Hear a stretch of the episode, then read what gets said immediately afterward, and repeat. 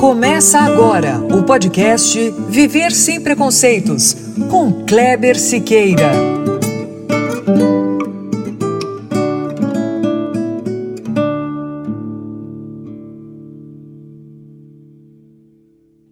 Muito bom, é isso mesmo. Começando agora o nosso podcast, episódio 22.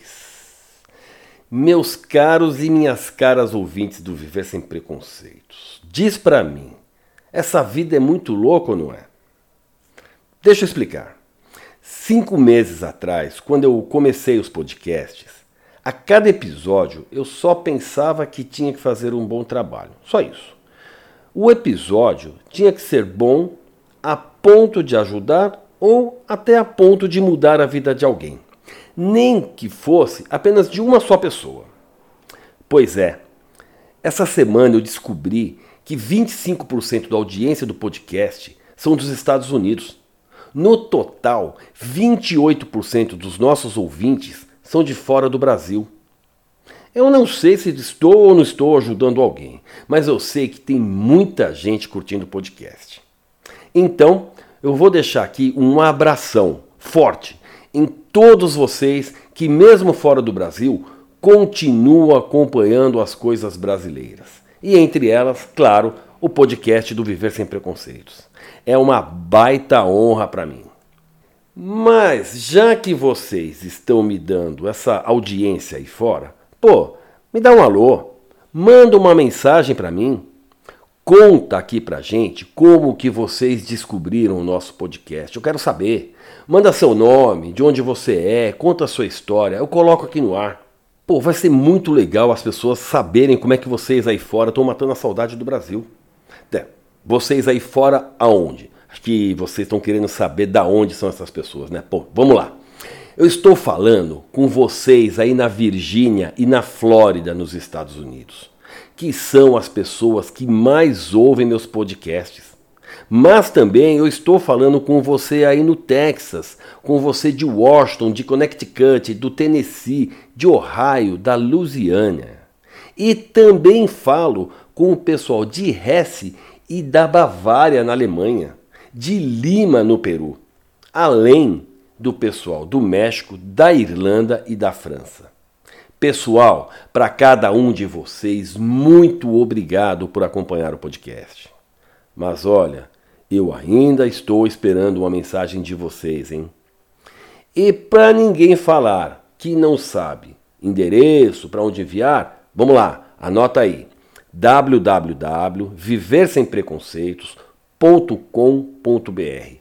Entra no site e deixa uma mensagem. Ou então, ainda manda um e-mail para o viversempreconceitos@gmail.com. Vou repetir: viver sem preconceitos tudo junto arroba gmail.com. Beleza? É isso aí, pessoal. Tô esperando, hein?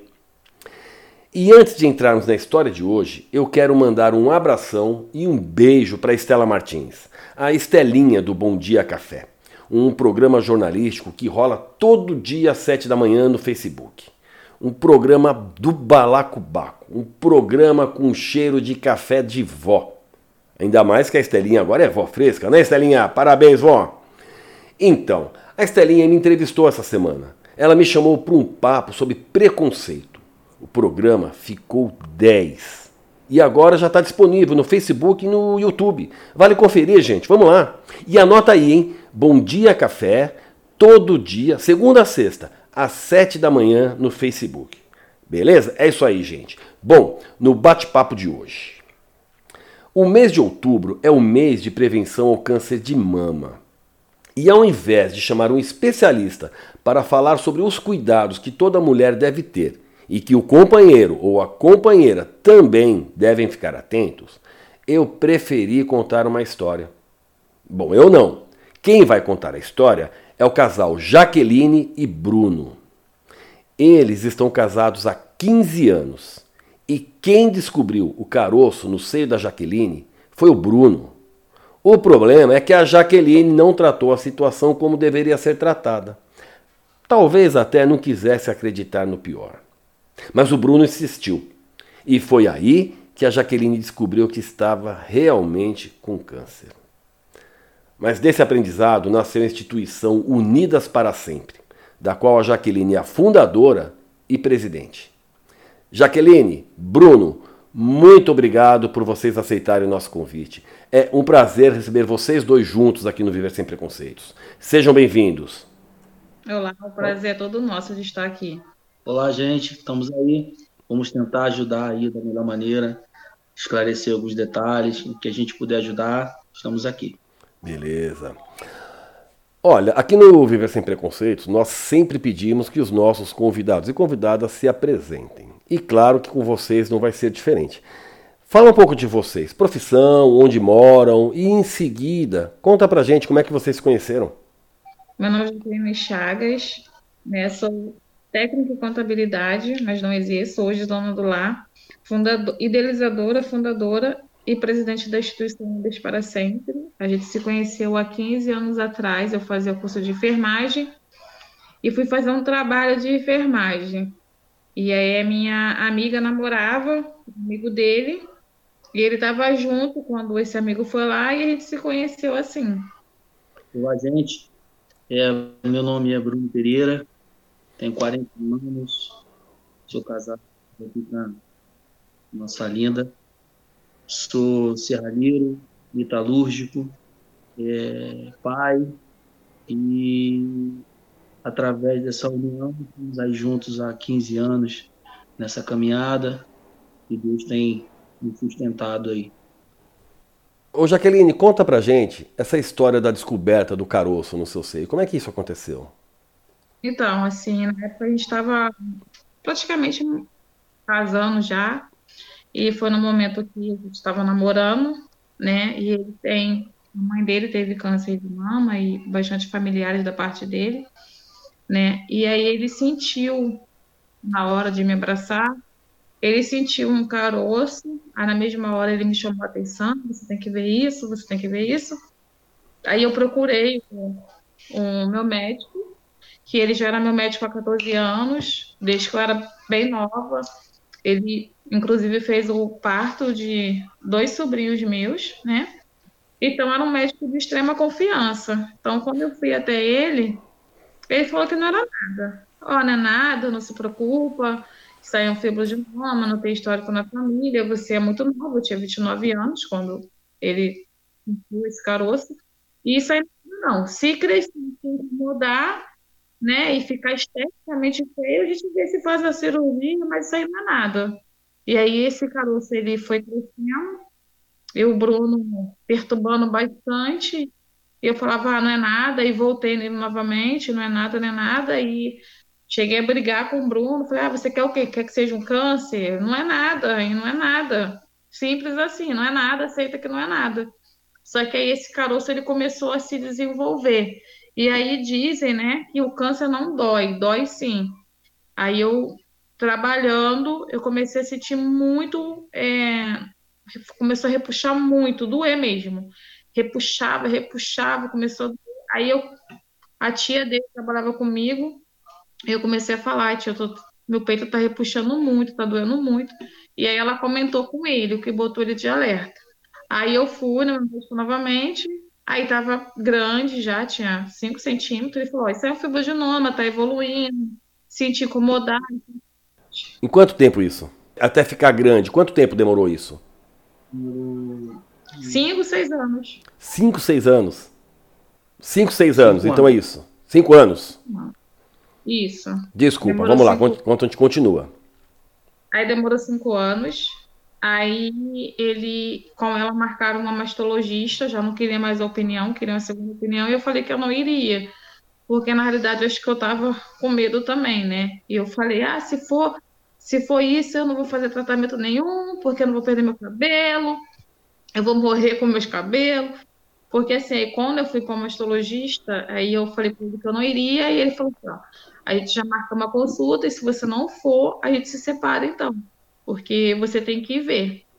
Aí teve essa ameaça, eu trabalhava muito também, saía muito de casa, chegava tarde, chegava mais cedo que eu. Aí ele marcou, eu avisei na empresa e ele foi comigo. Aí, no mesmo momento que a médica começou a tocar, ela achou quatro nódulos. Ô, louco. Né? E aí, o médica do hospital que a gente foi, ela se mostrou muito preocupada. E isso já botou ele assim. Ele ficou, já se olha, olhava para ele, o semblante dele modificado. E ela falou assim: Olha, eu tô achando quatro, esse aqui sem o sutiã muito visível. E o que me preocupa é que esse nódulo não se move. Era visível já? Já, já era visível. No sutiã, biquíni, quando alguém me abraçava, Meu já era Deus. visível. Aí ela falou que. Ela assim, falou assim: esse aqui não se move. Aí falou para ele e para mim: essa é a minha preocupação, porque os outros se movem. Mas esse aqui grande, ele não se move. Então, vou pedir a mamografia com urgência. Aí tinha normal, que na época acho que era como se fosse cento e poucos reais. E a de emergência era 250, que saiu o resultado no outro dia. E ela falou assim: Ó, você vai pagar de emergência porque eu quero o resultado amanhã. Você vai fazer hoje e passar o resultado amanhã. Só que eu, ah, tem histórico na família, a gente tem isso, né? Nunca tinha vivenciado esse mundo do câncer antes. Aí eu fiz, aí já deu BREDS 4, que é suspeito na mamografia, né? Aí a médica me deu algum, já me deu encaminhamento para o SUS, aí botou 50, não me engano, é. Aí botou ponto de interrogação, ela falou, não é que seja, mas se for, vamos correr com o tempo, porque de qualquer forma vai ter que operar. Só que ali acho, na experiência dela, ela já sabia. Aí ela me deu o contato dela e mandou marcar biópsia particular. Aí eu corri muito atrás e não conseguia. Aí liguei para a doutora, foi numa segunda, na terça eu tive o resultado da mamografia. Aí eu falei assim, olha, eu não estou conseguindo marcar. Aí depois de meia hora ela falou assim, ó, eu já marquei para você sexta-feira, só que você vai pagar uma taxa, vai ter um encaixe, uma amiga minha vai te atender. Quando ela fez isso, aí me bateu o desespero, porque é uma médica que nunca me viu, e assim, ninguém consegue uma semana ter uma mamografia e, e marcar uma biópsia tudo junto. E aí eu fui com a tia dele fazer a mamografia, aí fazendo uma, a mamografia, quando eu fui fazer a mamografia, mamografia não, corebiópsia, que é o nome do exame.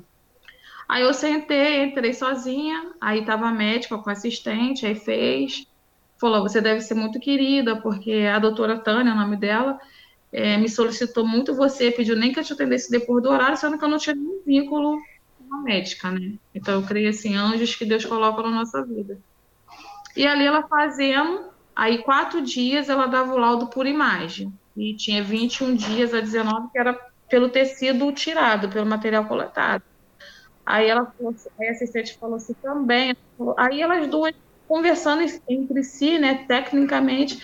Aí ela falou assim: Nossa, terceiro caso de jovem hoje nessa faixa de 30 e poucos anos com câncer. Foi assim que eu tive a notícia. Nossa. Aí eu falei, doutora, eu tô com câncer. Ela falou, sai, desculpa, é, mas tá, tenha calma, porque hoje é tratável. É, aqui a imagem é muito nítida, está com muita calcificação. Seu nódulo está com 6 centímetros. Vamos correr contra o tempo. Aí abre o chão, você não sabe o que pensar. A primeira coisa que vem é um caixão, um atestado de óbito mesmo. Você não estava sozinho, é... você estava com a tia dele, não é isso? Ou não? É, aí minha tia do lado de fora e eu lá dentro. Aí vem, vem a primeira coisa, a morte, né? E, a segunda veio os meus cabelos, né? Eu não, não tenho filhos, né, com ele, ele é pai, mas não é comigo, foi do primeiro relacionamento dele. E aí a minha tia estava lá fora. Aí a assistente foi lá fora e preparou a minha tia. Ó, realmente é câncer. Ela falou, ó, tem 10% de não ser câncer pelo tecido. Essa que possa não ser. Mas a causa era pequena.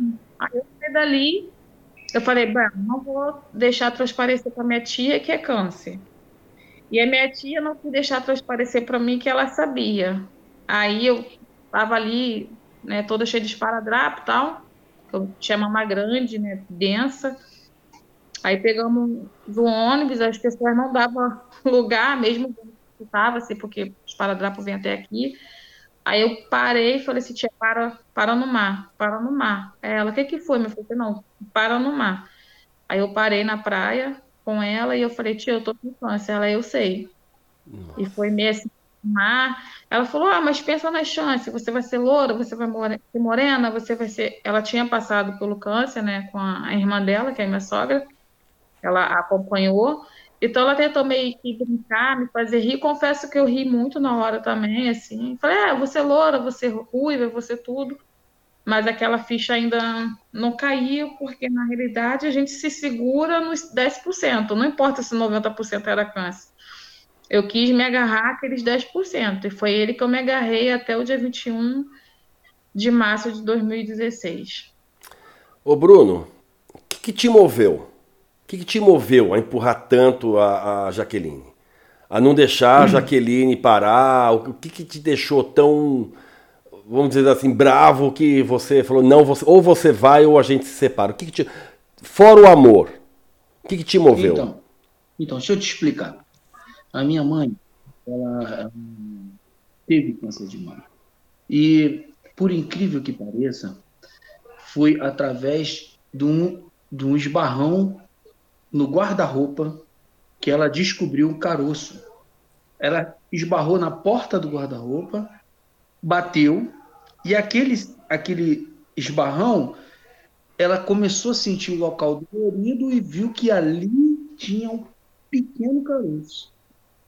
Então, esse pequeno caroço foi se tornando, se tornou um câncer. E ela, muito rapidamente, ela correu atrás de tratamento e, e constatada a doença, fez químio, fez rádio, e o tratamento dela não foi tão agressivo, porque ela descobriu bem no começo.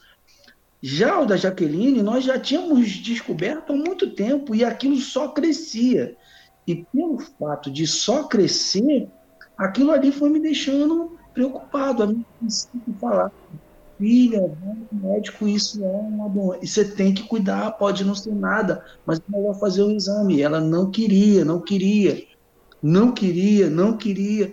Aí eu fui forçando até chegar um momento que estava tão grande que aparecia. Entendeu? Nossa. Quando eu abraçava ela, você sentia aquilo, estava grande, cara. Grande. Aí eu fui e, e, falei: não, você vai fazer. Se você não fizer, eu vou me separar de você, porque isso é uma doença séria. Tem, tem que ver o que, que é. A gente vai ver.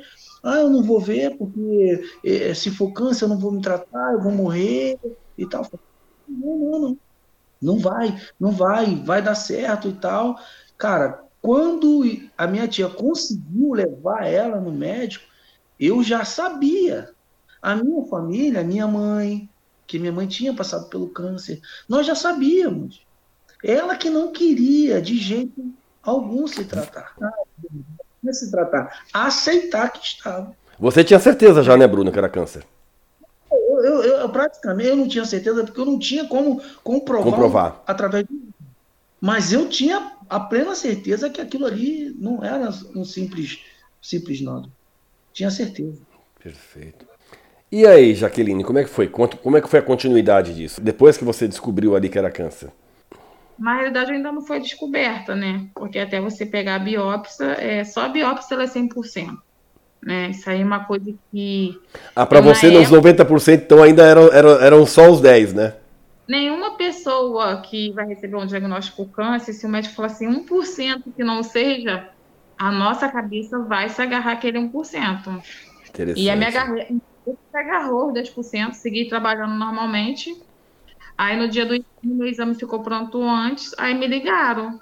Aí falou assim: seu exame tá pronto, a sua biópsia. Só que do meu trabalho pro local era tipo cinco minutos andando. Né? Porque veio da Gávea, aí a Gávea transferiu para essa clínica que tinha na Tijuca. Aí eu fui lá. Aí eu fui sozinha. Meu gerente falou assim: você vai sozinha? Aí eu falei assim, esse gerente era muito meu amigo. Eu falei assim, não, vou sozinho. Ele tem certeza? Eu falei, tem, tá tranquilo. E aí todo mundo, assim, eu continuava brincando, zoando na empresa. Que eu sempre fui uma pessoa, assim, muito brincalhona, muito alto. Aí o outro gerente falou assim, vai alguém com ela. Eu falei, eu não quero, não precisa. Eu já estou ciente do que eu estou indo buscar. Possa ser que seja que não. Aí quando eu cheguei lá, eu tinha feito todas as consultas no Dr. Google que é uma coisa muito errada de a gente fazer, de uma certa forma, né?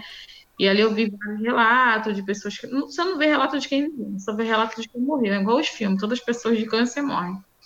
Aí quando eu cheguei lá, eu abri na fila, Aí tinha uma fila, eu abri, tinha a fila atrás de mim e tava lá, carcinoma grau 3. Aí eu abri e falei, calma aí, carcinoma é câncer, grau 3. Aí eu falei, já era, porque 3 por 4, né? 4 é metatástico. É, metástase é quando o câncer ele foi para outros órgãos, então não existe mais a chance de cura, praticamente. Um tratamento paliativo. Mas aí já era um grau 3. Aí a minha cabeça veio, bom, grau 3. Desde 2009 eu tenho esse caroço, eu tô toda tomada pelo câncer. Aí eu parei, aí tinha aquela fila atrás, a menina olhava pra minha cara e falou assim, eu tô com câncer. Ela, senhora, eu tô com câncer, eu tô com câncer, eu tô com câncer. E aí eu fiquei repetindo aquilo, Aí ela me tirou da fila, chamou outra pessoa, me tirou com todo cuidado, me levou para uma sala e veio um médico, me deram água. A senhora quer que veja alguém? É, alguém, não sei o quê? Falei, não. Aí eu liguei pro meu gerente. Aí meu gerente foi pro local. Aí eu liguei para ele, falei assim, tô com câncer. Aí ele falou assim, tá tudo bem, a gente vai procurar um hospital, você vai, você vai se cuidar, você vai se tratar, até porque a gente já pulou essa parte, a gente já tinha deitado na clínica da família antes do diagnóstico, né? Como a médica fez, ela já sabia também, ela correu quanto tempo. Aí ele falou, não, tá tudo bem, esse bem otimista, né? Eu falei, não, tá tudo bem. E aí eu fui pro trabalho, quando eu entrei no trabalho, meu chefe falou, você vai trabalhar? Eu falei, vou. Vai continuar tudo, tudo bem, tudo normal. Só que aí, quando eu cheguei no balcão, aí veio o cliente e falou assim, ah, eu tô bem com câncer, sabia? Nossa. Aí meu chefe, o dono da empresa, assim, ela não tá bem. Aí vem aquela. Eu trabalho numa loja de artesanato, essas coisas, é uma empresa grande. Mas sempre era daqueles clientes, aí eu falei assim, menina, fiz meu exame, eu tô com câncer, lembra? Tô... Aí passava um crítico eu nunca vi falava assim, eu tô com câncer. Aí meu chefe foi, me tirou do balcão falou assim, não, você vai para casa, porque você não tá em condições. Mas assim, era involuntário. Hoje, eu me recordo porque eles falavam, mas é tipo como se eu tivesse entrado em transe. Aí eu fui para casa, e quando eu cheguei em casa, ele estava lá no sofá chorando muito. Aí quando ele me viu, porque assim no telefone ele se mostrou super bem, né? Aí quando ele me viu tentou dando de forte, enxugou as lágrimas e tal, aí vai ficar tudo bem. Aí veio a segunda parte, assim, que eu pensei assim, né? Minha mãe, né? Contar para minha mãe. Minha, irmã, minha mãe já perdeu o meu irmão, né? Do coração. Morreu nos braços dela e ela sofre de depressão. E aí veio contar, pensar em contar para minha mãe, na realidade é, é, não tem como te descrever, nem se eu passasse aqui 10 horas com você, eu consigo te descrever o que, que é um diagnóstico de câncer, de falar assim, você está com câncer.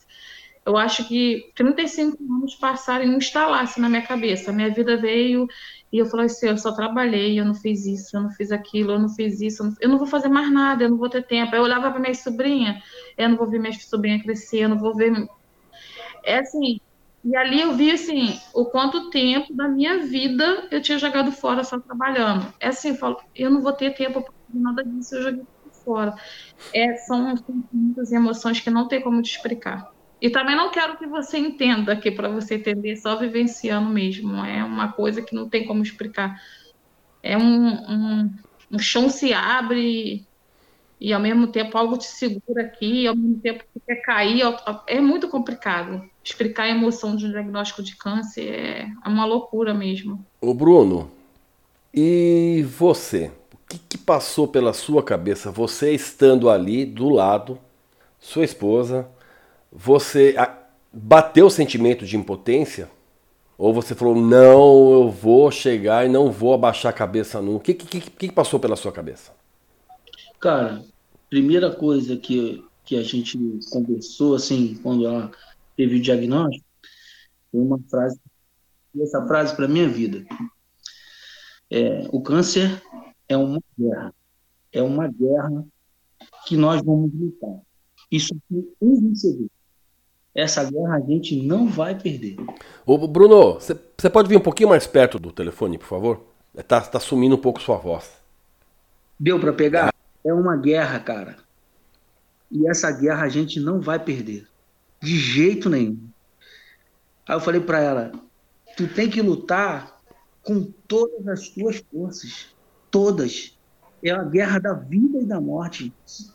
É lutar até o fim. E a gente vai ganhar, a gente vai vencer. E, cara, durante esse período do começo, foi complicadíssimo. Complicadíssimo. Ela pulou uma parte essencial. Quando ela começou o tratamento e os cabelos queriam cair, ela colava o cabelo. Ela colava. Gente. E dado momento que fedia. Colava. Aí eu cheguei do trabalho, determinado, nós vamos cortar esse cabelo hoje, senta aqui. Não, não, não tem mais nem menos. Vai, seu cabelo já caiu, tá colado. Sentamos na cadeira e eu peguei o cabelo dela, aquele rabo de cavalo duro, de cola, de. De, de... Sombra preta. Cara, tu não Maquiagem imagina. eu passava. Quando eu meti a mão assim na cabeça, o tufo saiu na minha mão e embaixo estava cheio de escária, porque ela não queria tirar o cabelo, Ferida. ferida. Aí cortamos o cabelo, eu tirava o cabelo, ela chorava de um lado e eu do outro, mas tiramos o cabelo. Aí nós chegamos no trabalho, fui cortar o cabelo, aí me deu uma. Falei, ah, vou cortar também, aí fiquei com Você também o cortou. cabelo. Cortei. Raspou. raspei. E, e ficamos os dois carecas. Na realidade, é, só para explicar para quem está ouvindo, né? Pode achar, nossa, um tratamento tão agressivo, parece um tanto fútil, né? É só um cabelo. Não, não é só um cabelo, né? Quem passa sabe que não é só cabelo. E o ficar careca é eu estou com câncer. Eu fiz a primeira quimio, passei muito, muito mal, mas ali- até ali tudo bem. Mas quando meu cabelo saiu estufo, me remetia assim, tô com câncer. E quando eu me vi careca, que ele raspou e que eu olhei no espelho, eu gritava. Aquela cena da Carolina Dickman, praticamente é a mesma coisa, só que com mais intensidade, no meu caso. E eu gritava. É, o ficar careca é, nos remete a, a certeza da doença. Eu tô com câncer. Foi ali que a minha ficha caiu quando eu fiquei careca. Eu olhei no espelho e aí você se vê com câncer, depois você perde os cílios, a sobrancelha, você perde todos os pelos do corpo. Mas o careca é aceitar 100% que você está com câncer. Então, por isso que a queda do cabelo é bem difícil, não é só porque vamos ficar careca, é porque nos remete à certeza da doença. É representativa, né? Isso. E aí eu fiz esse químio, né? No caso foram quatro brancas, que a gente apelida de branca, né? Tem a substância, quatro vermelhas, quatro brancas, que é chamada taxodocel, a substância. Aí depois eu fiz 25 sessões de rádio e a retirada total da mão esquerda. Aí na quarta quimioterapia eu fiquei internada com neutropenia gravíssima. Neutropenia é os glóbulos brancos que faz a sua defesa. O mínimo é 4 mil, o meu foi a 50. E aí os médicos me deram quatro dias de vida. Ah, você Pra foi desenganada. Fui. E como é que foi ouvir isso? Você tem quatro dias de vida. Praticamente eu- não foi o que eu vi, né? Ah. Foi ele. Ah, foi Eu você, cheguei no Bruno? hospital, eu tava Foi, a médica falou comigo. A gente, ela passou muito mal. Nós chegamos na emergência. Ela tinha passado mal, se não me engano, no shopping. Não, Não, amor, isso aí não. Isso é outro episódio, é porque é muita É, coisa. muita coisa, cara. Deixa eu explicar. É, quando a gente está em quimioterapia, é porque é muita coisa, coitado. Imagino. Eu dei muito trabalho. A gente não pode ter febre. Isso, isso. Se tiver febre, é emergência. Então, qualquer paciente que estiver ouvindo, tá começando o tratamento, deu que- febre, é porque pode ser neutropenia ou não. E a primeira coisa da neutropenia é a febre, que é abaixo das defesas. Então, o mínimo era 4 mil. A minha estava em 50. E aí, como o médico tinha passado, eu tomava o remédio e dormia. Só que eu já estava fazendo febre. Só que a dipirona camuflava, camuflava, camuflava. Ai, desculpa. Escondia a minha. E aí, no outro dia, eu falei: ah, não vou tomar mais dipirona porque eu só tô dormindo. Aí eu senti um calor, foi ao contrário, porque as, reações do seu corpo mudam muito, é uma bomba atômica que entra no seu corpo. Aí eu liguei para ele e falei assim, eu tô com muito calor. Aí eu, ele falou assim, vê essa temperatura. Eu falei, mas eu não tô com frio. Eu tô com muita dor de cabeça. Aí eu liguei pro meu oncologista, ele falou assim, eu me trato no INCA, mas tinha esse oncologista do INCA que eu tinha o telefone dele. Aí ele foi falou, assim, pro hospital agora. Você já teve na emergência tem uns quatro dias, você vai pro hospital agora. Eu falei, eu não vou não, você vai agora. Falei, não, você vai agora, senão você pode morrer em casa. E comigo só na base do salavão, né? Aí cheguei lá, aí fizeram o exame, aí daqui a pouco o médico voltou, aí já voltou uma moça com óculos, né, com aquelas roupas, tipo o Covid agora, né? É essa cena. Aí ela chegou e falou: Você sabia que você pode morrer? Eu falei: Você também. Foi a resposta que você deu para ela. É, sabia que você pode, sabia que a senhora tá, talvez, sabia que a senhora pode morrer? Eu falei: Você também. E foi. Só que aí eu já me preocupei, porque eu cheguei a fazer enfermagem, só não exerci, né? E ali eu falei assim: Bom, se vieram colher de novo, querem ver se é bacteriano, né? Aí vieram, aí o médico já veio e falou assim: ó, leito 9, é, tem que conseguir internação, porque o estado é muito grave. Aí chegou lá, entrou, o médico, acho que achou que eu tava moribunda, né? Três é. médicos. Aí Uma acharam, equipe médica. Aí acharam que eu tava moribunda. Aí o médico chegou, tava lá no celular. Meu Deus. Aí ele falou assim: chegou aqui. Eu falei, andando com as pernas, né, doutor? Eu tinha muito isso de brincalhona. Eu falei, andando, né? Tô com as pernas, né? Aí ele, não, impossível, você veio carregada. Porque tá vendo que essa, aquela senhora ali, ele abriu o box. Ela tá de fralda e o do delas tá 250, você tá 50. Aí eu falei, ah, mas eu tô bem. Aí ele falou assim, impossível você ter vindo andando. Aí veio três médicos, fica em pé. Eu falei, ah, vou aproveitar que eu vou ficar em pé, vou no banheiro que eu tô fazendo xixi. Aí fui andando, os médicos ficaram meio que assim, aí repetiram, né, amor, o exame. O exame. Não estavam tipo, acreditando, assim, então. É, tipo assim, achou que foi erro do laboratório. Eu fui andando, voltei e falei, doutor, só me dá um remédio para dor de cabeça? Eu tô com muita dor de cabeça, eu quero voltar para casa. Aí ele falou, não, não tem nada. Aí eu falei, eu não vou não. Aí ele falou assim, ah, você vai sim. Eu falei, eu não vou. Ele falou, olha, se você não for, se você não ficar, você vai ter que assinar um termo de responsabilidade, no caso ele, né? Porque você pode morrer em casa. Aí ele me chamou. Aí eu fui, falei, eu não vou ficar. Aí chamou ele. Me chamou.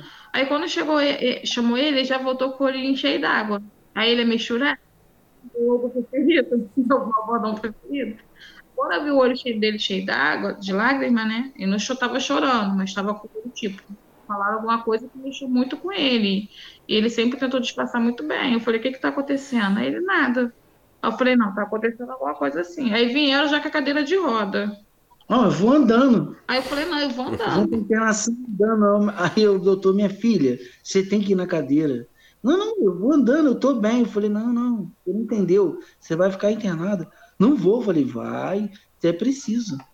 Aí para ele, me perguntou se tinha plano funerário, é. né? Meu Deus. Falou dias.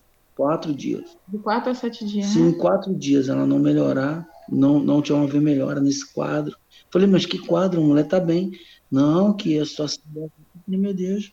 Aí ela foi, ela entrou para internação, não queria ir na cadeira, falando normal. E, e, e, e o médico falou, tá vendo? Aquela senhora ali, cara, ela tem, tá com mais do que ela. Entendeu? A gente tava assim, bem debilitada, a mulher. Aí eu brinquei com ele, falei assim, não se preocupa não, que eu não vou morrer. Eu te dou o atestado de divórcio, eu assino o divórcio, mas do óbito eu me recuso, eu falei para ele. E foi, e foi nessa aí que ela ficou, acho que foi um internada, mano. Era 21, eu fiquei, acho que foi 14. 14 é, dias. É, foi antibiótico. 14 dias. Mas assim, eu respondi tudo muito rápido, né? Que eu fiquei no, no CT, era no CTI, né? Aí depois eu fui para lá novamente e foi tudo muito rápido. Assim, a melhora foi muito rápida. Eu tomei uma injeção na barriga, tomava um suplemento e assim, o que era para responder, tipo, duas vezes mais, na primeira, o meu organismo já respondeu cinco, seis, sete, oito vezes mais. Né? O doutor mesmo falava assim que a minha recuperação era surpreendente. E eu ficava depois no quarto brincando com todo mundo, rindo, levava 20 furadas por dia, né? Porque quando a gente faz químio, a nossa veia ficam seca, né? Então a gente perde o acesso, fura, não vem nada. E aí meu período lá no, no, no sexto andar foi sorriso. Eu rio o tempo todo. Pura que tu vai achar, assim. E eu acabei com o meu apelido, e assim, eu sou bem conhecida no Inca3, até o diretor me conhece, porque eu tinha uma peruca platinada, né? Eu fui tudo. eu fui platinada. E assim, as mulheres deixavam a comida e falavam assim: me dá aqui que eu preciso ir embora. Porque no dia 28 era meu aniversário. Eu falava, doutor, não quero passar meu aniversário aqui dentro. Eu tive alta oito dias. Faltando meu aniversário na minha cabeça seria o último também. Não achei que sobreviver aí. E cirurgias, quantas foram? Então, eu fiz a retirada da mama esquerda com, esva com esvaziamento axilar, né, que são as glândulas que a gente tem embaixo da, da, da axila, né? No termo popular para as pessoas também, que tem pessoas que não, não sabem, que são muito leigas, sovaco, né? E depois, no ano de 2018, eu vim na suspeita de um segundo câncer, que foi o de ovário e útero. Eu tive queimadura da rádio de terceiro grau também. Perdi 27 quilos, porque queimou a minha garganta também, quase que eu tenho que usar sonda nasográfica. Aí depois eu comecei, quando eu achei que estava tudo bem, cinco meses de alívio, entre aspas, né? Eu comecei a ter hemorragias, e muitas dores, muitas dores. Aí comecei a bater no INCA, aí bati um, um mês, depois bati outro mês, aí depois já comecei a bater de 15, 15 dias. Aí pediram para fazer investigação, aí eu tive que fazer exame no particular, aí deu um, um nódulo septado. Aí eles achavam que era um outro câncer, porque tinha toda a característica de um câncer. Aí do exame para o diagnóstico demorou seis meses. Nossa. E aí foi mais difícil para mim, porque eu já sabia que eu ia ter que fazer castração, né? Que é assim que eles botaram lá no papel, me caminharam para o INCA 2, que é o de câncer de útero e ovário. E aí foi mais difícil por eu não, não ter filhos e querer ser mãe, né? E aí veio a parte mais difícil, que foi uma espera muito maior, porque teria que ser pelo INCA esse exame, porque teria que ser com contraste e com uma emergência preparada para mim, o CTI, porque a primeira vez que eu fiz particu particular ele, não nem fazer, eu já caí no chão, a pressão já foi a 23, a minha pressão é 9, 10. Então, para realizar esse exame, eu precisaria de um CTI preparado. No particular aconteceu isso, não tinha emergência, então foi um Deus nos acuda. Quando eles já é, colocaram o contraste, eu já caí no chão e a pressão já estava 23, então falaram que só poderia ser realmente no hospital, com essa parte de emergência. Então, realmente, eu tive que esperar esse tempo aí para fazer. Esperei três para fazer o exame, mas três para o diagnóstico. E era câncer mesmo? Não, não. Eu estava com endometriose e estava com oito nódulos benignos no útero e um nódulo no ovário. Só que uma marcador tumoral chamado K125. O próprio remédio que a gente toma, eu vou tomar até 2027. Eu comecei a tomar em 2016. Então, meu protocolo é de 10 anos porque eu descobri um câncer, não foi no início nem mediano, foi avançado, não metatástico, mas avançado. avançado também. E esse próprio medicamento chamado tamoxifeno, ele pode causar não é que vai acontecer, mas pode, justamente de ovário. Aí você faz um exame chamado K125, que é uma biópsia pelo sangue. E aí já mostrava que dá 15, o meu já estava dando 45. Ou seja, já estava dando uma predisposição para outro câncer. Então os médicos retiraram tudo. Foi uma cirurgia de barriga aberta. Eu levei 42 pontos. É dois dedos acima da abertura da vagina, quatro dedos acima do nosso umbigo. Essa cirurgia foi bem mais complicada que a primeira, porque até para me levantar, para fazer as necessidades de tudo, tinha que botar cinto e tinha que alguém me levantar, porque foi uma barriga aberta. Você imagina abrir você todo. Essa foi bem difícil. E foi nesse meio termo aí do tempo da espera para o diagnóstico que eu criei a instituição Unidas para Sempre, que é um grupo de apoio a pacientes que passam pelo câncer. No início era de mama, hoje a gente abraça todos os tipos de câncer, mulheres, homens e crianças. E quando surgiu a instituição? Que ano? A instituição surgiu no dia 15 de janeiro de 2018. Tá, você já tinha passado pelo problema da endometriose também? Não. Não eu estava na câncer. E, na verdade, a endometriose era uma das coisas que eu estava. A, a questão era esses oito nódulos e um no ovário ainda. Entendi. E aí teve que ser essa cirurgia de barriga aberta, porque na realidade os médicos queriam. É uma cirurgia muito agressiva, muito perigosa, e os médicos queriam abrir para ver se não tinha lesão de câncer em algum órgão, visto que meu marcador tumoral ele estava elevado. Normal era 15, o meu estava 45. Então, calma aí, temos que tentar, se não está ali, está em alguma parte. Então, eles quiseram fazer como se foi ali olhando, né, a olho nu, se tinha alguma lesão de câncer. E não tinha, para sorte. Aí teve a biópsia, a biópsia é, o médico tinha falado que não tinha visto nada olho nu, mas só a biópsia era 100%. Aí veio a biópsia, mas ali, por tudo que eu lia e por tudo que ele falou, também, pelo que ele viu, né, ele já deu aquela certeza que não era. Mas até essa biópsia também, a gente fica com muito medo. Em algum momento você sentiu algum preconceito, alguma discriminação por algum? Muitos. Muitos. Por exemplo? Muitos amigos se afastaram, muitas amigas se afastaram, muitos parentes também, muitos parentes também se afastou. E uma vez meu, um tio meu, né, ele gostava muito, mas ele fez uma brincadeirinha, ele ligou pro meu esposo para ver negócio de serviço, aí eu falei, tio, um, um pede para falar comigo, o que está acontecendo? Estou sentindo o seu tão afastado. O que está acontecendo? Ele falou, pô, você está com câncer, vai que eu falo com você e pego pelo telefone. Meu Deus. Ele falou que foi mas aquilo dali um, um soco no estômago. E meu pai. Aí veio à tona que tinha, minha avó faleceu de câncer, um tio faleceu de câncer, uma tia faleceu de câncer. Aí começou a vir à tona, né? Escondia a pessoa da roça. E meu pai também. O seu pai meu faleceu pai de também... câncer? Não. Meu pai também teve preconceito. Ah, o teu pai também teve? Sim, quando minha mãe falava alguma coisa, ele falava, você não sabe que ela vai morrer dessa doença? Todo mundo morre dessa doença. E aí ele foi me ver só uma vez. Só uma vez ele foi me ver. Aí eu, uma vez eu liguei para ele, chorando muito. Aí ele falou assim, eu não quero ficar perto de você que você vai morrer dessa doença. Nossa, ele falou isso para você? Sim. Será que não era, será que não era uma defesa dele? Eu não estou querendo defender o seu pai, mas será que não era uma forma de defesa dele, Jaqueline? Às vezes o, uma... o medo dele era tão grande, sabe? O medo dele de perder você era tão grande que ele estava querendo arrumar uma, um escape ali, uma fuga. Será que não pode ter sido isso? Sim. É, meu pai é de roça, né?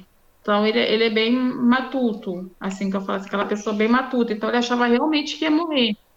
Assim, pela mãe dele ter morrido de câncer, dois irmãos, né? E só que não falava. Aí quando veio meu caso, teve que vir à tona, né? Porque ah, é, foi a cabeça, foi AVC, e na verdade não era. Era câncer e ninguém falava, como se fala do preconceito, né?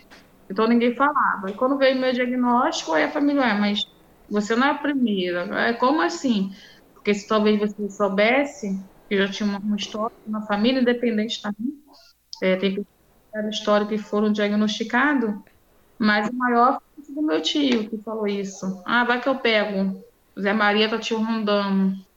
E uma vez só que eu usei lenço para nunca mais usar, foi uma única vez que eu, o, o Uber na época tava demorando, aí eu peguei um ônibus um lugar, aí eu sentei.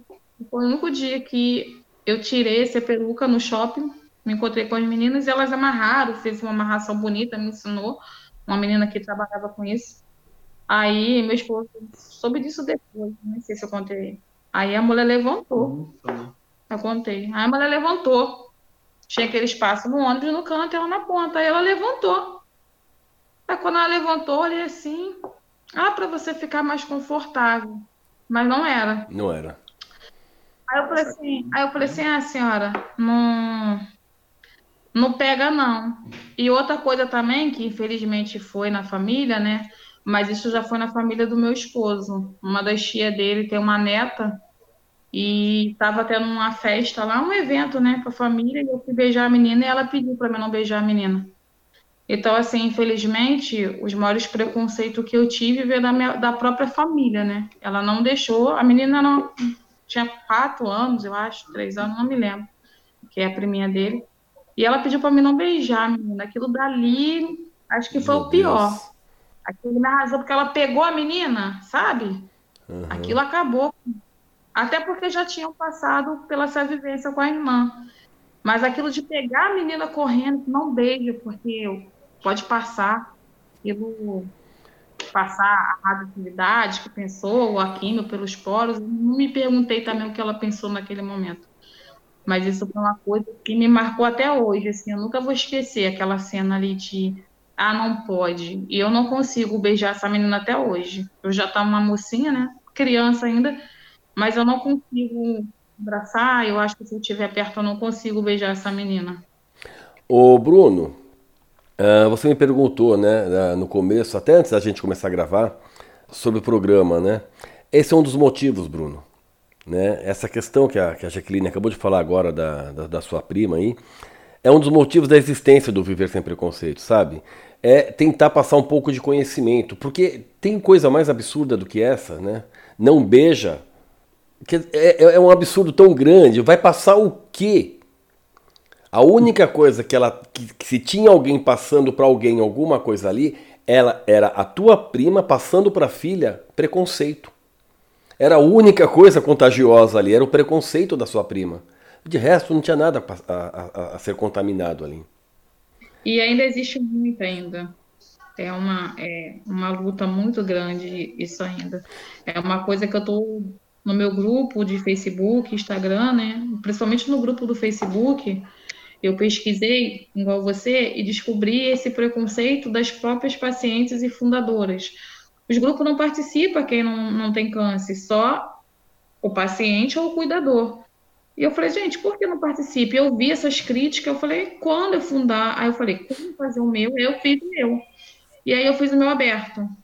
E muitos amigos me agradecem, porque eles falavam que viu o câncer de uma forma e hoje eles vêm de outra forma e eles estão é, aprendendo muito. Então, assim, se eu quero lutar contra o preconceito, eu, como fundadora de um projeto ou de algo que eu estou ali para passar uma mensagem, eu sou a primeira que não posso bloquear aquela página só para paciente ou para cuidador. Ali também o preconceito começa na, em nós também. De calma aí.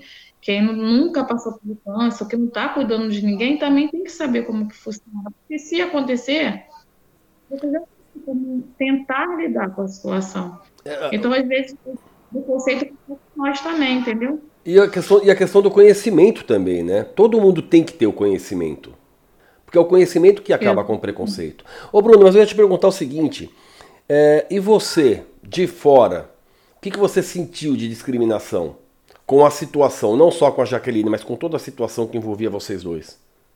Ah, cara, o, o maior é, o maior fator assim é, é quando você fala para alguém assim, conta para um amigo ou uma pessoa, pô, minha esposa tá com câncer. Tu olha para a cara da pessoa e o semblante da pessoa já descai. Ela fica com pena de você. Ela sente pena de você. E a maior, a maior situação assim que eu vivi foram algumas pessoas que frequentavam a minha casa e sumiram. Porque além das pessoas ficarem com pena de você, elas pensam que você, a partir de agora, é, vai precisar de muita ajuda e esse é o problema. Esse é o problema.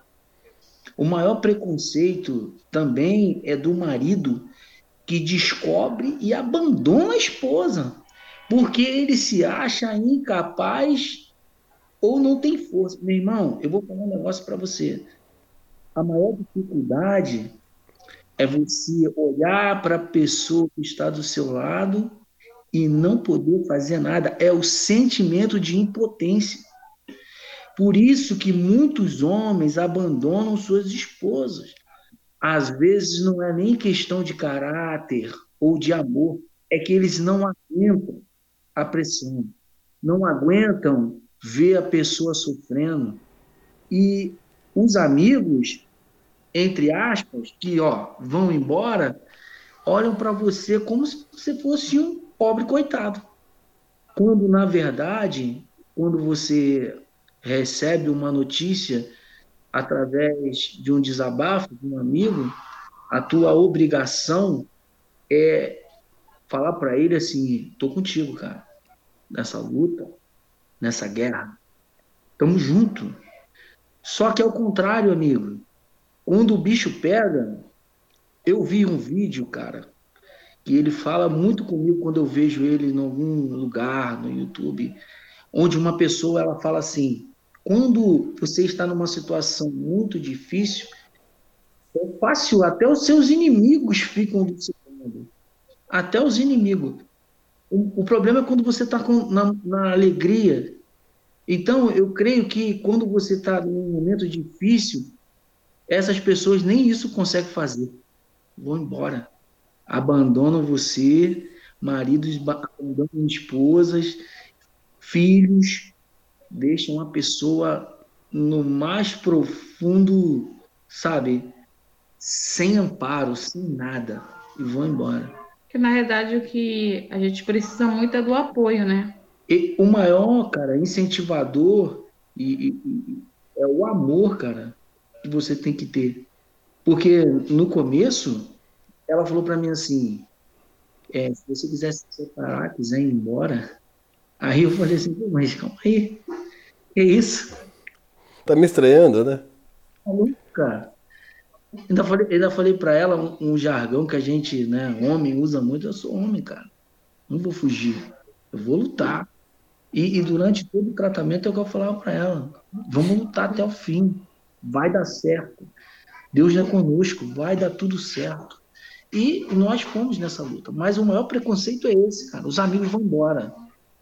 As pessoas te abandonam, sentem pena de você. Tu chega nos lugares, as pessoas que conhecem a sua situação, sabem como você está vivendo aquele momento difícil com a sua família. Então, é, é no trabalho, preconceito no trabalho, né? no hall de amigos, e no ambiente onde você familiar, você deveria ter muito apoio. As pessoas abandonam. Abandonam, cara. É a abandonam. A verdade é essa. Abandonam.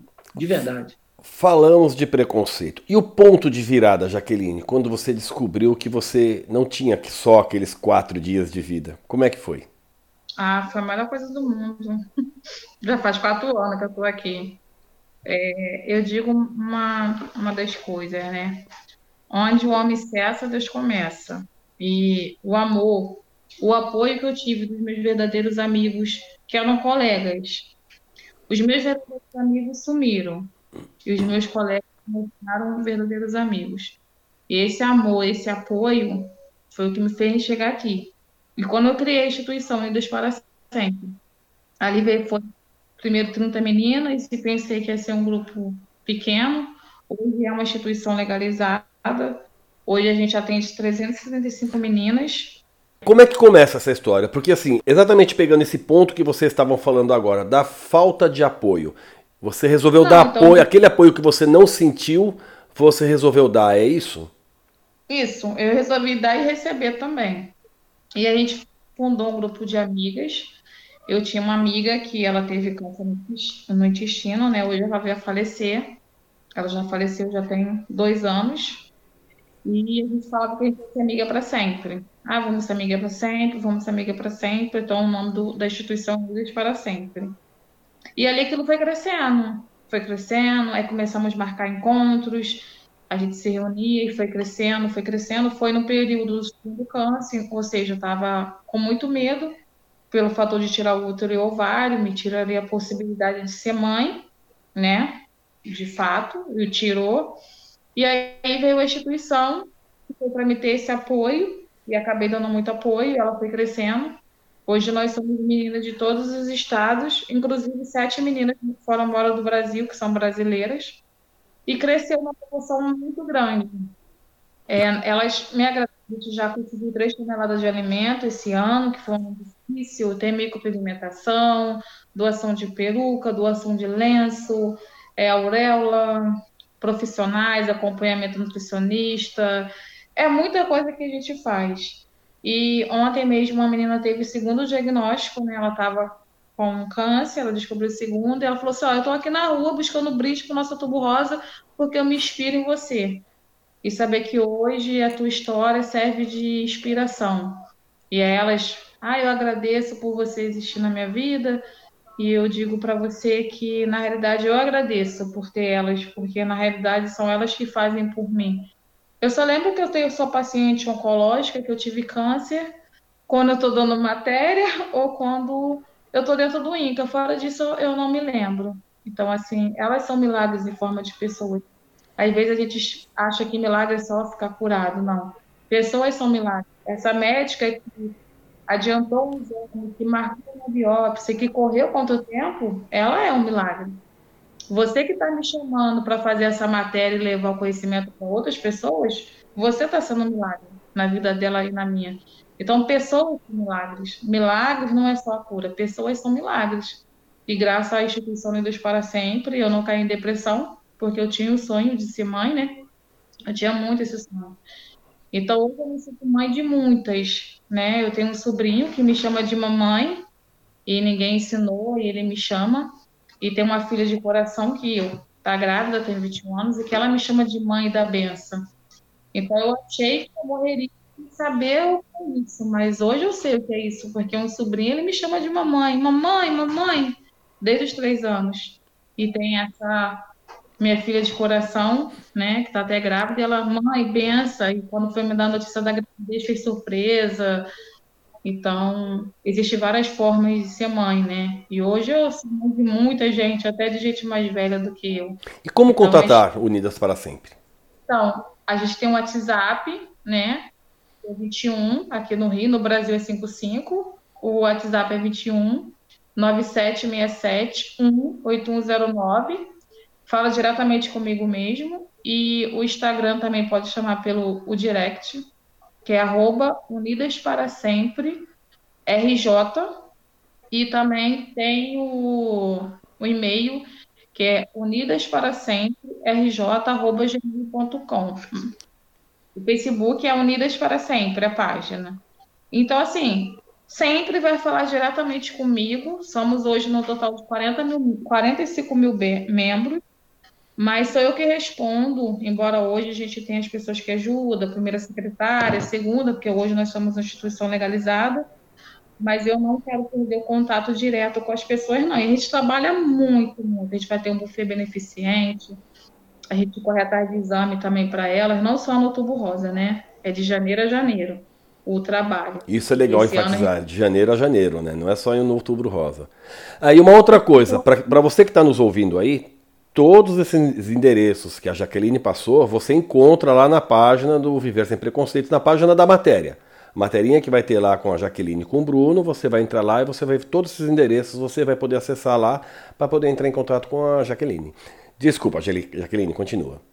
E hoje, né, nesse ano que foi atípico, é, muitas instituições, né, fizeram aberturas e eu não quis fazer porque a minha abertura foi ir buscar é mais uma tonelada de alimento. Então, esse ano a gente está doando, até o dia primeiro, a gente foi para a terceira tonelada de alimentos, o que é muito difícil. A gente está vivendo um momento ainda de pandemia, os alimentos estão muito altos, mas assim, com a ajuda de cada pessoa que ajuda também, a gente comprova tudo direitinho, dá recibo, tudo direitinho.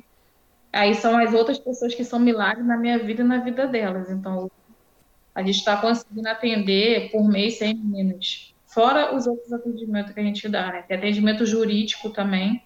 A gente tem uma ajuda jurídica, porque muitos direitos que nós temos e não sabemos e que são negados, e esses advogados eles correm atrás aí, né, com a gente em prol de mesmo, de forma gratuita.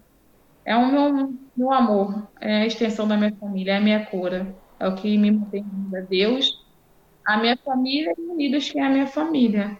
Então, hoje, eu sempre questionei a Deus o porquê que ele, eu tive o câncer e por que foi tão difícil. Porque foi muito difícil. Fiquei de cadeira de roda. Foi muito, muito difícil meu tratamento. Foi muito. Teve um dia que eu, segurando a mão dele, falei: pede para Deus me levar, porque eu não aguento mais. Foi tudo. Eu não aguentava nem ficar sentada. E hoje eu sei para que que Deus me fez sentir as piores dores, porque eu teria esse projeto e eu teria relato de todas as dores. Então, tudo comigo é muito intenso. Quando eu conto a minha história, as meninas falam, nossa, eu tive isso, mas você foi demais. A minha pele se abriu, se eu amassasse um guardanapo, minha mão se rasgava. Eu tive que usar creme especial para o corpo. Tudo foi muito, muito intenso, né? Na, nessa segunda cirurgia do útero, eu quase vim a óbito, ele invadiu o centro cirúrgico. Eu entrei sete, eu saí 11 horas, cinco horas não tinha notícia minha. E não deram notícia porque eu estava eu estava tentando me animar, me trazer de volta, teve a de novo, queria me tubar de novo, né, que eu estava tubada na cirurgia.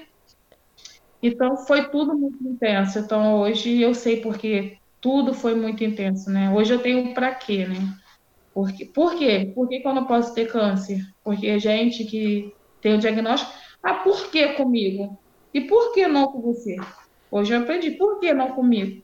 Quando eu entrei no INCA1, que eu vi uma menininha, uma criança, e eu questionava muito, Deus, fiquei chateada com Deus e tudo, porque eu estou sincera, sempre fui uma boa filha, uma boa neta, graças a Deus, então não é castigo também. Ah, por que, que eu tô com câncer? Tá me castigando por quê? Não é castigo. A gente tem que passar e é fato. Porque muitas pessoas têm castigo. Não. Quando eu, eu entrei no encaminho, vi que não era castigo. Isso é um dos preconceitos. Um dos meus amigos de trabalho falou assim: não, pessoa que passa pelo câncer pagando, é ruim, é ruim. E aí eu falei assim, tá, então me responde aí, uma criança que tem câncer de dois, três anos, que eu, que eu vi, ela tem câncer por quê? Ela é ruim? Aí a pessoa não soube responder. E isso também é um dos preconceitos, ah, fulano tá com câncer, tá pagando uma maldade. Não é maldade nenhuma, doença não dá emposte. E o câncer nada mais é, todos nós temos essa célula boa dentro de nós, e se essa célula se deforma por motivo não explicado, que se fosse explicado a gente teria cura, né? Ela se deforma, fica doente e aí vem o câncer. É, o, Simples. O, o, preconceito ele, ele, ele acontece muito pelo desconhecimento, mas muitas vezes pela maldade também, né? Eu já vi gente é. falando de pessoas, uma pessoa que teve câncer na língua, né? Falou, olha, teve câncer na língua de tanto que falava mal dos outros. Poxa vida, né? né? É um absurdo, né? Uh, deixa eu te fazer uma pergunta um tanto aleatória, oh, Jaqueline. Por acaso você tem tatuador na, na sua equipe? Tenho. Para fazer a auréola, é isso? Isso, o nome dele é Beto Tatu. Não, eu, eu perguntei porque eu descobri esses dias que tatuador em equipe de, de, de, de, de pessoas que fazem, tem instituições, é algo muito importante. Eu não sabia. É. Era um completo desconhecimento meu. Desconhe... Foi por causa de vocês. Procurando ah, informações para conversar com você que eu descobri isso. Hoje existem vários, mas ele é o pioneiro, tá? Ele, o nome dele é Beto Tatu. Ele atende no Leblon. Então ele faz a auréola é, perfeito. Ninguém diz que não é um, um, um, um bico. Que maravilha, natural. Hein? Ele faz o lacinho né, que é um laço, e quando você vê uma paciente com um laço no braço, que tem um laço, é o braço que deve ser pulsionado. É como se fosse um sinal, porque quando a gente esvazia a axila, não pode ser verificado pressão, tomada de pressão, pulsionar nada ali. Então, nós dois juntamente criamos esse laço. Que legal. Me, me manda uma foto, me manda uma foto do seu braço depois para eu colocar também para mostrar isso. Isso, porque a, a auréola é a, o bico do peito mesmo, né? Se você for fazer, são três cirurgias que se passa pela reconstrução.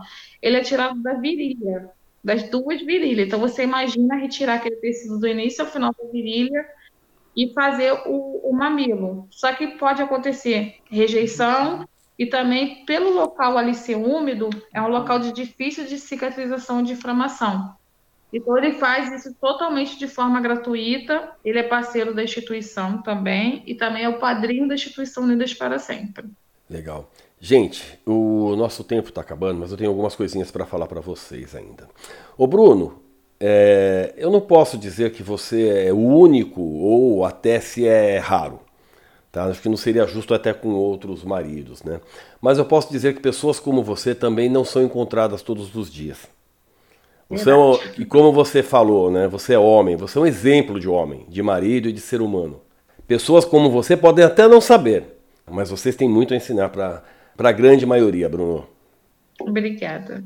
Amigão, nós somos parceiros, somos parceiros na vida, no amor e na instituição. Sou vice-presidente do para sempre e tudo que é, que é a instituição precisa, a gente corre atrás, alimento, carro, caminhão, transporte, leva, entrega, pega, é, a gente é o tempo todo. A gente estamos aí, é parceiro na vida, no amor e na instituição. Vamos junto. Jaqueline, eu falei do Bruno, agora eu vou falar para você.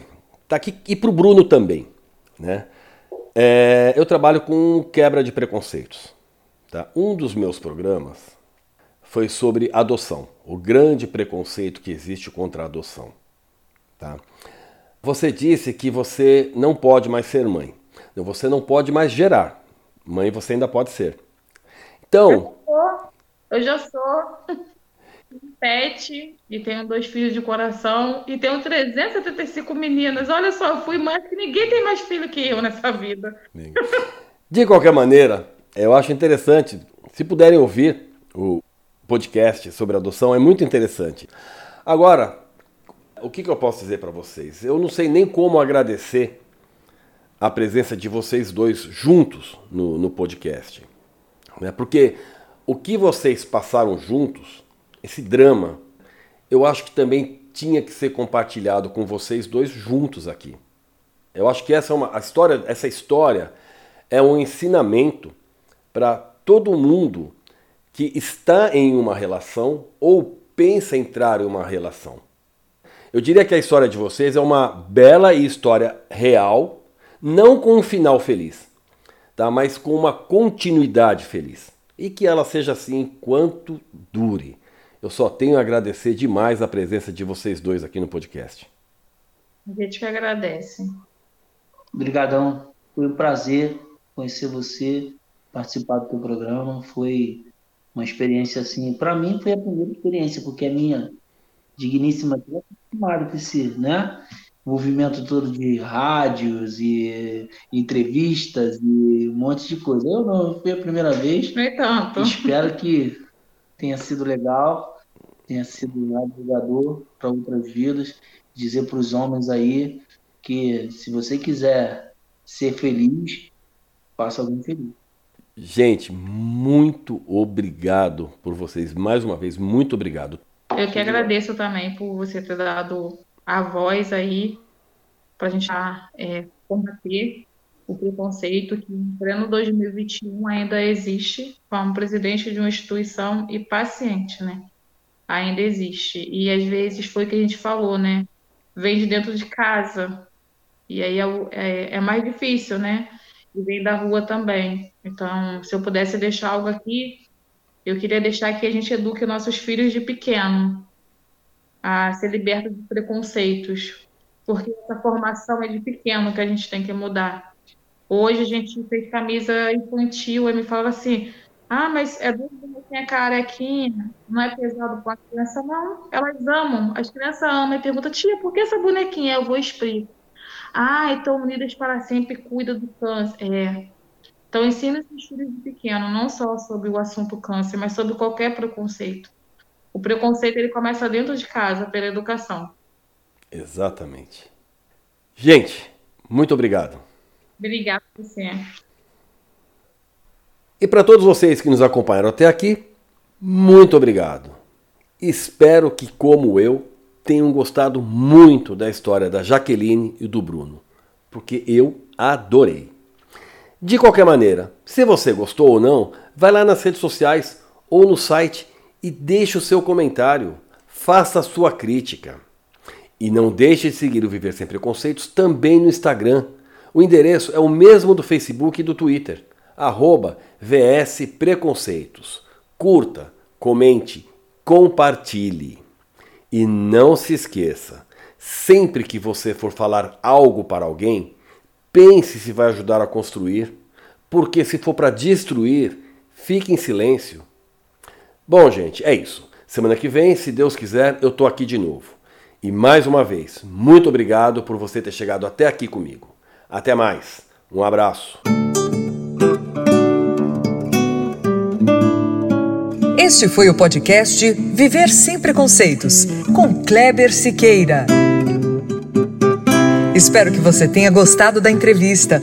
Para saber mais, acesse o nosso site www.viversempreconceitos.com.br. Lá tem notícias, textos, links para os nossos podcasts e tudo sobre preconceito. E não deixe de seguir, curtir e comentar nas nossas páginas, nas redes sociais Facebook e Twitter. Anota aí, arroba VS Preconceitos. Dê seu like, compartilhe. Vamos fazer do mundo um lugar melhor para se viver. Um lugar com menos preconceitos.